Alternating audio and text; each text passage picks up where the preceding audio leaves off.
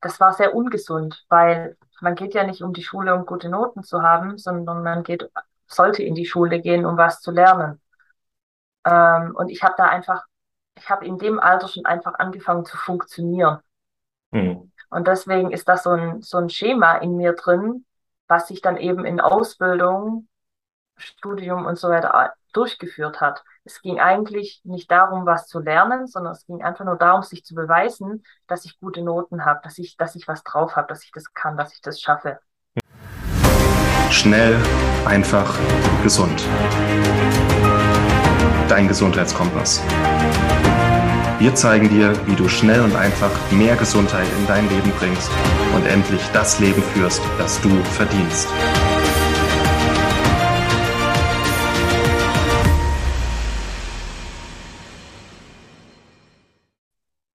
Hallo und herzlich willkommen zu einer neuen Episode hier bei Schnell Gesund. Schön, dass ihr wieder dabei seid.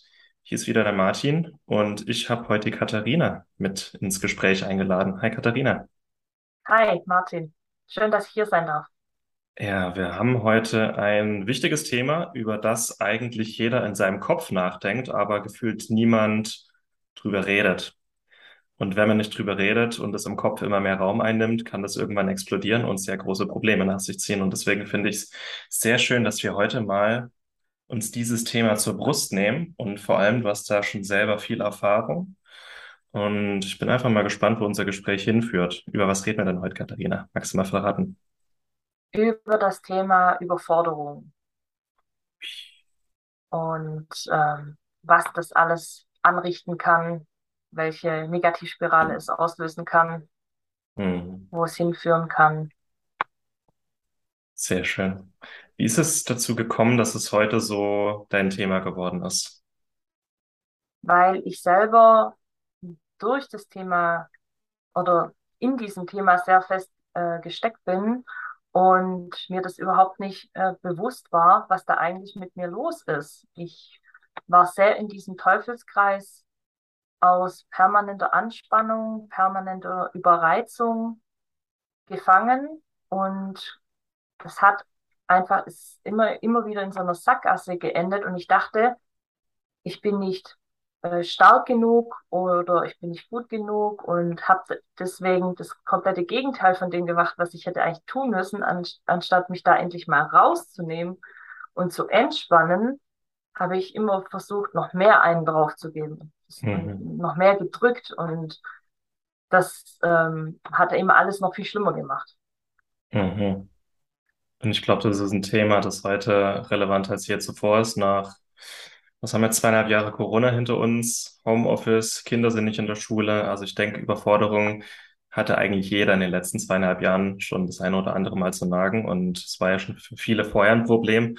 Und jetzt ist es halt gefühlt ge ein Problem zum Quadrat geworden. Und es ist wichtig, da mal ein bisschen mehr aufzuklären. Und ähm, ja, da wollen wir eine kleine Reise heute mal veranstalten. Ähm, vielleicht auch angefangen, wo man Überforderung erkennt was hilft, was so der klassische schulmedizinische Weg ist, wenn man damit zum Arzt geht, was dann passieren kann, aber auch, ja, was hilft. Und da kannst du uns ganz viel mitgeben. Und du hast auch schon ein Buch äh, geschrieben, das in das Thema geht. Da würde ich dich dann auch am Ende noch mal ein bisschen zu befragen. Mhm. Möchtest du uns vielleicht zu Beginn mal kurz mit auf eine, deine Geschichte nehmen? Wie hat sich das alles entwickelt und was hat dazu geführt, vor allem, dass du heute so bei blendender Gesundheit vor mir sitzt? Und also es hat dazu geführt, als ich mich von, sagen wir mal so, als ich mich von der Schulmedizin abgewendet habe, ist alles gut geworden. Nach und nach, Schritt für Schritt. Oha. Und angefangen hat es damit, dass ich einen äh, überperfektionistischen Anspruch an mich selbst hatte, alles richtig zu machen, und ähm, der Beste sein zu wollen und eben sehr, sehr über ehrgeizig war, wo ich auch eine Fehlstellung im äh, Schulsystem sehe, aber das ist wieder ein anderes Thema. Mhm. Und jedenfalls, ich war sehr, sehr über ehrgeizig und habe mich dann von der Ausbildung übers Studium bis äh, über die Arbeitsstellen, die ich dann hatte, eigentlich auf nichts anderes mehr konzentriert, außer abzuliefern und mich selber einfach dabei komplett vergessen. Und Symptome wie äh, Migräneattacken, ähm, Panikattacken, Reizdarmsyndrome, Rückenschmerzen, alles Mögliche. Manch, ich habe auch mal ein halbes Jahr lang einfach gespuckt. Also es Mhm. war so viel, ja, es war, es war so viel, dass ich habe dann jeden Tag Ibus genommen. Das war, Ibu war für mich normal, das zu nehmen. Und ähm, eben dann auch andere Medikamente, die dann eben diesen ganzen Kreislauf noch mehr verschlimmert haben, viele schlimme Nebenwirkungen gehabt. Also das war alles so im, im Lauf von äh, 10 bis 13 Jahren. Mhm. Und ja, es war einfach, dass man gesagt hat, äh, ah, okay, ich habe Migräneattacken, dann bekomme ich jetzt einfach etwas für die Migräneattacken. Anstatt dass man mal hinschaut, äh, was fehlt dem Menschen denn? Was, Mhm. äh, was ist da in dem Leben los? Das wird da einfach nicht betrachtet. Das wird da ausgeschlossen. Und dann geht man halt wieder raus und macht halt genauso weiter und nimmt einfach nur irgendwelche Sachen zu sich, die angeblich Mhm. helfen. Aber es hilft ja nicht bei der Ursache. Mhm. Das ist auch so das äh, Problem, warum chronische Erkrankungen heute so ein Problem sind. Wir haben, ich nenne es eigentlich mittlerweile auch gar nicht mehr Schulmedizin, sondern Notfallmedizin, weil es ist im Grunde eine Notfallmedizin, aber sie hat halt den Anspruch auch mit diesem Notfallmanagement unsere chronischen Problemchen ähm, zu behandeln. Und dann, weil auch Medikamente auf Dauer immer Nebenwirkungen haben, immer irgendwelche Problemchen nach sich ziehen. Äh, ja, deswegen ist es auch eine, eine wichtige Aspekt unserer Arbeit, wir schnell einfach gesund, weil die Sachen, die dazu führen, nicht die Symptome, sondern die Ursachen, das, da kann kein Arzt im Grunde wirklich helfen. Das muss man in erster Linie mal selber angehen, ne? Ja, und das ist einfach etwas, was ich sehr, sehr lange nicht verstanden habe. Und das Problem war einfach, dass ich ja dachte, ah, okay, das ist also, so viel kann man mir helfen und das war's. Und dann muss ich halt irgendwie klarkommen. Mhm. Und so bin ich halt jahrelang eigentlich durchs Leben gestolpert und da konnte irgendwann auch gar nichts mehr aufwärts gehen, sondern das konnte einfach irgendwann nur noch abwärts gehen, weil ich energetisch irgendwann leer war. Hm. Es sind irgendwann so negative Abwärtsspiralen und irgendwann geht's halt nicht mehr weiter, ne? Und Genau, und, und das Problem ist, dass ich dann halt auch noch dachte, ich bin ja selber schuld, dass hm. es mir so geht. Und dadurch war ich ja noch härter zu mir selber, was ja gar nicht funktionieren konnte. Da hat sich ja die Katze wirklich in, in, in den Schwanz gebissen. Mhm. Und so der große Wendepunkt war für dich, als du gesagt hast, nee, ich muss das jetzt selber machen.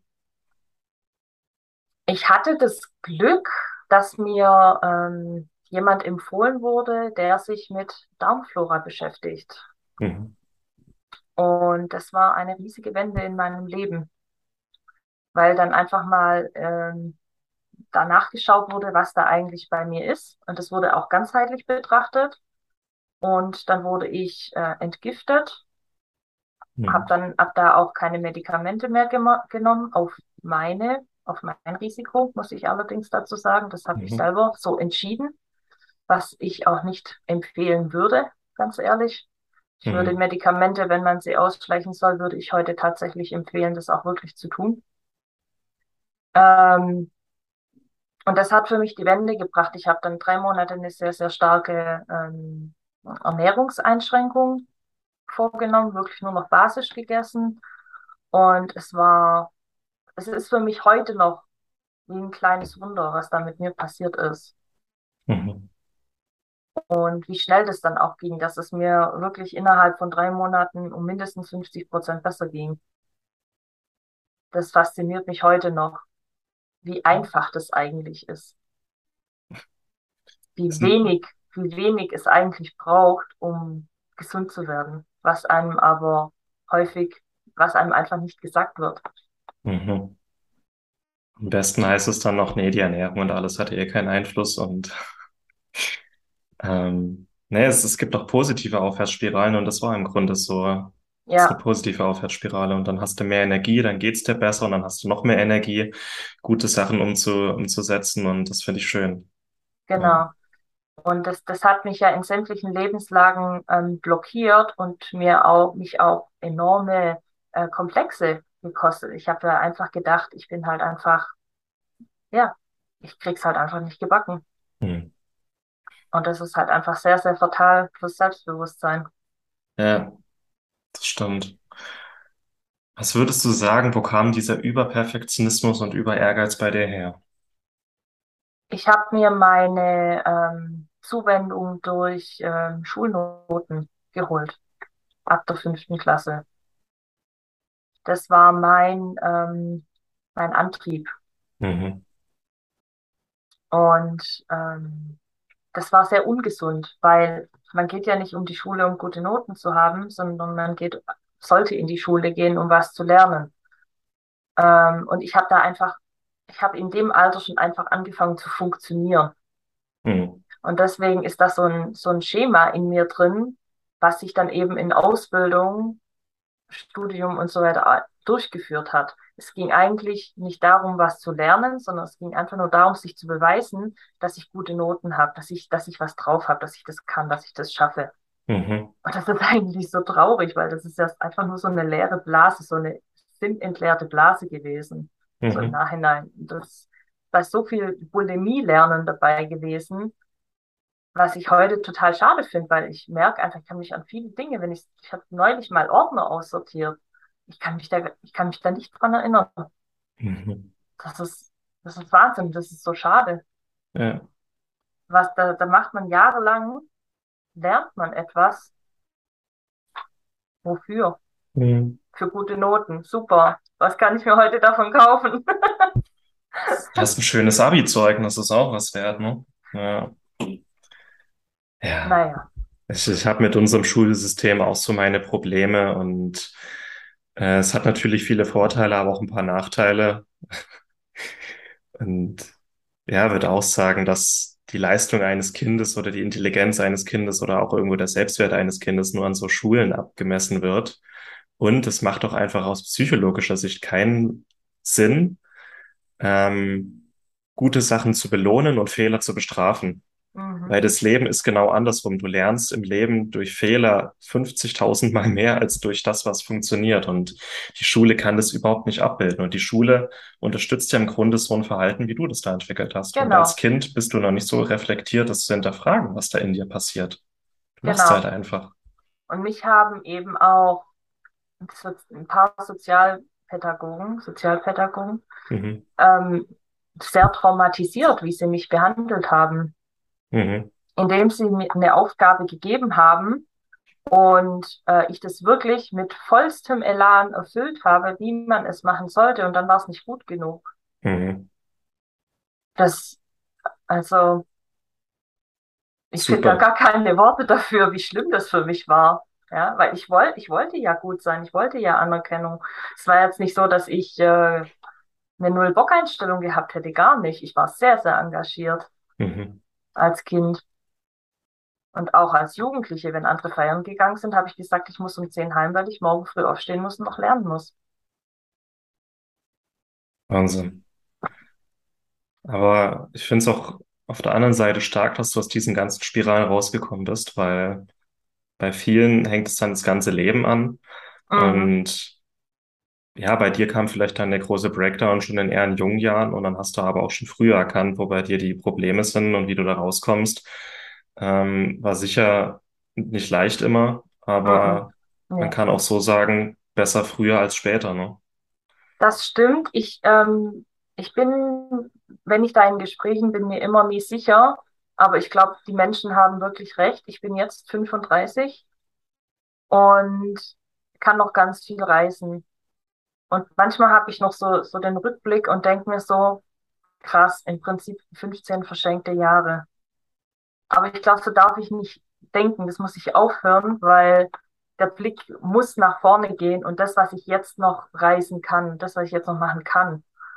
Und ähm, ich bin ja keine 80, 70, 80, wo man, wo wirklich gar eigentlich, wo man sagt, das sollte man eigentlich von sein, von seinem, von seiner Ernte leben können, sage ich mal. Da will man nicht noch mal was Neues anfangen oder merken, oh shit, ich habe ja mein ganzes Leben verlebt.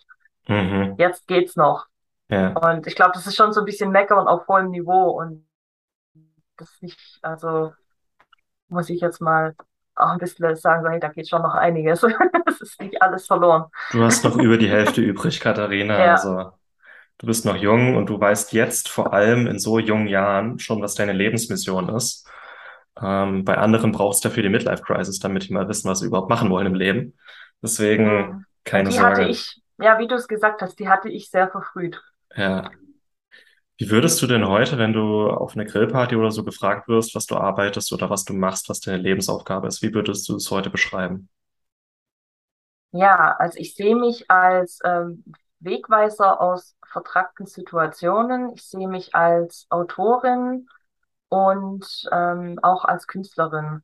Hm. Und das sind diese, diese Aspekte, die ich, die ich leben will. Und Teil eines Buchprojekts zu sein, das war schon etwas, da, da bin ich so gefühlt so schon mal fünf Zentimeter gewachsen. Das hat mich Mhm. richtig, hat mich richtig ähm, ja, gefreut, dass ich da teilnehmen konnte und habe auch angefangen, eigene ähm, Bücherideen auszuarbeiten. Die sind noch nicht fertig.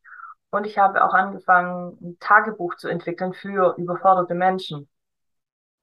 Weil ich mir gedacht habe, was hätte ich zu der Zeit gebraucht, als ich in der Situation war? Und es ist einfach ein ganz, ganz simples Tagebuch. Es gibt, ich weiß, dass es unglaublich tolle Tagebücher auf dem Markt gibt. Die gibt es. Und die sind aber so aufgebaut, ich habe die ja damals auch versucht auszufüllen. Mhm. Die haben mich so überfordert in meiner Überforderung, dass die in der Ecke gelandet sind und ich die nicht mehr angefasst habe, weil ich so dachte, mein Leben ist ein Trümmerhaufen und du schaffst es nicht mal, diese Aufgaben in diesem Buch auszufüllen, weil du so verloren bist. Ich habe darauf keine Antworten gehabt, was in diesem Buch abgefragt wurde. Wo möchtest du in drei Monaten stehen? Wo möchtest du in einem Jahr stehen? Das hat mich, das hat mich innerlich implodieren lassen. Ich bin in mir zusammengefallen. Ich dachte so, ich weiß es nicht. Mhm. Ja, und deswegen habe ich dieses Buch kreiert, das einfach so anfängt, ja, was, was ist mein Tag? Was möchte ich heute erledigen? Was ist die wichtigste Aufgabe? Was kann ich mir Gutes tun? Zum Beispiel ein Glas Wasser trinken und äh, des Abends nochmal reflektieren und das war's. Nicht mehr. Das ist Ja, sonst zu viel. ja. Und das soll das nacheinander dann so steigern. Ich stelle es mir auch krass vor, wenn man so in einem Zustand ist, vielleicht schon so mit seinen Kräften halb am, äh, eigentlich schon in der Nachspielzeit ist, ne, also nicht mehr viel übrig. Und dann so, was willst du in für zwölf Monaten? Ey, keine Ahnung, ich weiß nicht mal, was ich heute überhaupt erreichen oder schaffen will. Deswegen, also diese ganzen Erfolgstagebücher sind nett, aber wie du sagst, es gibt Menschen, für die sind die einfach äh, in der Situation nicht gut. Genau, Und du hast es genau andersrum aufgebaut. genau. Und, und das ist, das ist genau das. Nicht dieses, ähm, das ist, diese Tools sind alle toll und auf die kann man hinarbeiten. Aber das darf einen nicht überfordern. Mhm. Das macht einen sonst, das, das wirft mich ja so auf mich selber zurück, wie unfähig ich im Moment bin, dass es ja eigentlich alles nur noch schlimmer macht. Ja. Das Ding mit Tools ist auch, es ist schön zu wissen, dass die Tools da sind, Mhm. aber wenn ich gerade einen Hammer brauche, um mir einen Nagel in die Wand zu jagen, dann hilft mir in dem Moment ein Schraubenzieher nicht weiter. Also das Genau, richtige Tool muss in der richtigen Situation da sein. Und jetzt hast du ein Tool geschaffen, das für die Menschen, die in der Überforderung sind, in welchem Stadium auch immer, ähm, zehnmal besser einfach weiterhilft als diese ganzen Erfolgs- und Mindset-Dinger, die es da draußen gibt. Und das ist genau, wertvoll. genau. Also ich bin auch dank ähm, Mindset-Geschichten auch, habe hab ich auch schon dann so einen leichten Mindshift gehabt, wo ich so gemerkt habe, krass, ich habe ja wirklich gar keine Morgenroutine.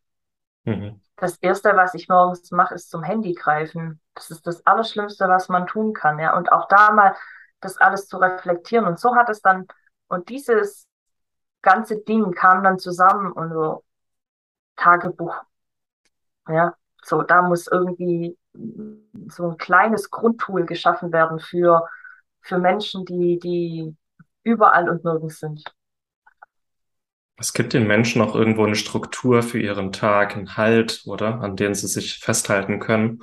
Genau. Und wie so ein kleiner Freund und Helfer im überforderten Alltag. Ja. Ja, genau. Und deswegen heißt es auch Tagebuch für Alltagsgeplagte. Mhm. wo man sich einfach grob den Tag strukturieren kann und sich morgens und abends kurz reflektiert. Und mehr ist es nicht. Und das baut halt langsam aufeinander auf. Ja, das ist gut.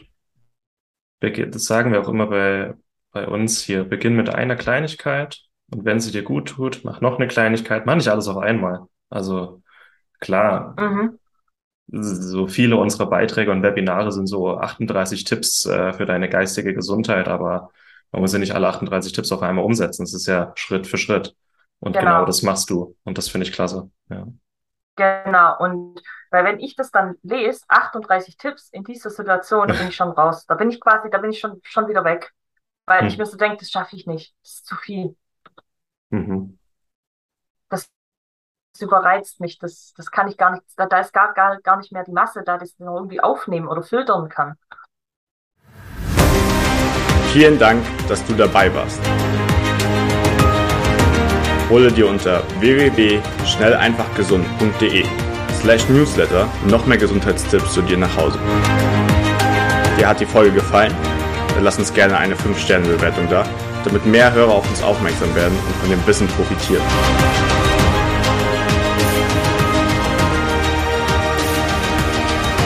Wir wünschen dir eine gesunde Woche. Dein SEG-Team.